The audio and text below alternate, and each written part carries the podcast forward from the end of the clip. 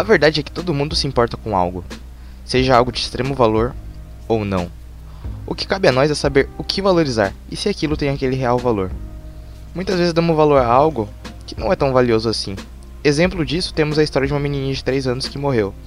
Seu pai tinha diversas fotos de momentos com ela, mas nenhuma das fotos eram dela, que sim dos lugares que ele visitou com ela. O que ele valorizou?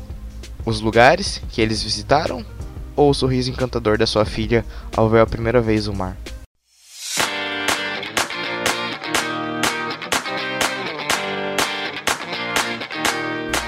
E aí galerinha, tudo na paz? Seguinte, nesse podcast aqui eu vou estar falando 7 lições que eu aprendi lendo A Sutil Arte de Ligar o Foda-se, que em minha opinião é um dos livros mais fodas que já li.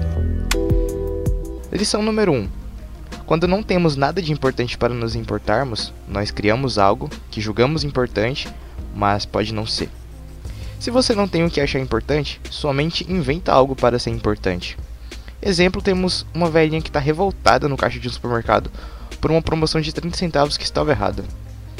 Nossos valores determinam a natureza de nossos problemas, e a natureza, por sua vez, determina a qualidade da nossa vida.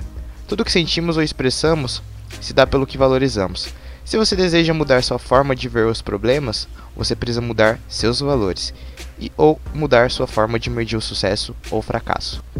Lição número 2. Nenhuma pessoa feliz de verdade precisa ficar o tempo todo na frente do espelho se dizendo o quanto é feliz. Ou seja, ninguém que tem muito dinheiro fica falando quanto tem. Lição número 3. As pessoas que morrem de medo da opinião alheia têm o medo é que os outros pensem o mesmo do que elas pensam de si mesmos. Lição número 4. Eu gosto do impossível, pois lá a concorrência é menor. Walt Disney. Antes de consumir como rico, produza como rico. O melhor jeito de evoluir e aprender é sentindo dor, e o melhor jeito de sentir dor para aprender é se expondo ao risco. Lição número 5. Confiança é como um prato de porcelana. Uma vez quebrado, é difícil de se reconstruir. Lição número 6. Nós acreditamos no que somos. Pessoas más nunca acham que estão erradas. Sempre acham que os outros são errados e elas não. Lição 7. O medo de morrer é o medo da vida. Um homem que viveu uma vida plena não tem medo de morrer, pois sabe que ele viveu e evoluiu o melhor que ele poderia. E é isso, galera.